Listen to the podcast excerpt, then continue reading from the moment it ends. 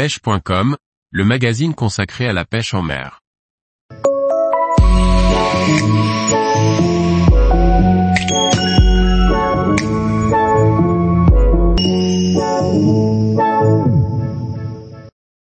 Découverte du Rio Tomo et de ses lagunes pour pêcher les picoques basses. Par Liquid Fishing. L'exploration des lagunes du Rio Tomo est une des parties les plus importantes lorsque l'on recherche les gros picoques basses assus, le plus grand des picoques basses.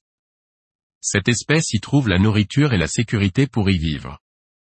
D'une longueur de 650 km, le Rio Tomo, situé à l'est de la Colombie, est un des affluents de l'Orénoque.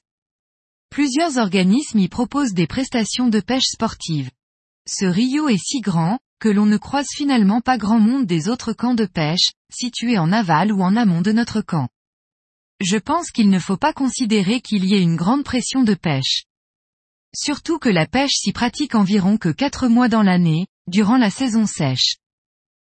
En effet, durant la saison des pluies, le niveau de l'eau est beaucoup plus haut, et les poissons peuvent circuler, à travers la forêt, entre les lagunes. Durant la saison sèche, les picoques basses se retrouvent enfermés dans les lagunes, c'est à ce moment que la pêche se pratique, car ils sont plus faciles à trouver. Par ailleurs, le Rio Tomo est une destination à gros poissons, il ne faut donc pas s'attendre à y faire un grand nombre de captures, par contre, si votre objectif est la recherche des gros picoques basses, c'est la bonne destination. Après le petit déjeuner, il est temps de partir pour cette seconde journée de pêche sur le Rio Tomo. La pêche sur ce rio consiste principalement à en explorer les lagunes, qui sont très grandes. Il faut compter une demi-journée pour explorer une lagune, même si bien souvent, on n'en explore qu'une partie.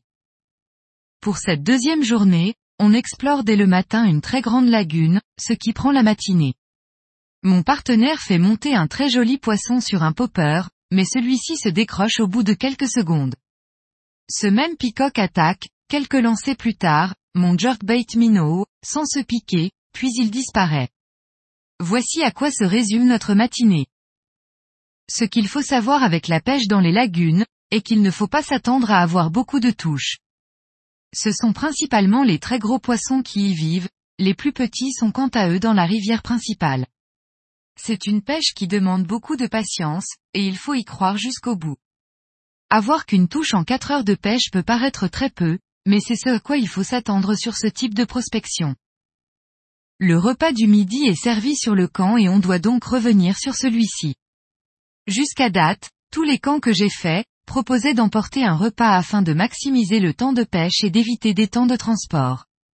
J'ai trouvé ceci surprenant au début, car je trouve que l'on perd du temps de pêche. Cependant, comme le camp est situé en plein milieu des lagunes, ce n'est pas si dérangeant, et permet de faire une réelle pause, pour se ressourcer.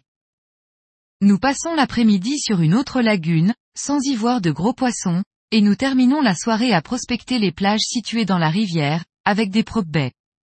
Ce leurre à hélice peut, en fin de journée, se révéler redoutable. Généralement, les picoques basses qui se positionnent sur les plages sont compliquées à prendre, car l'eau y est claire et ils voient très bien le bateau.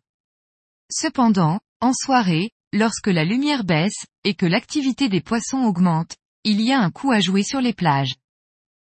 Après un dernier poisson sur la plage, et maintenant que la nuit est tombée, il est temps de retourner au camp. Tous les jours, retrouvez l'actualité sur le site pêche.com.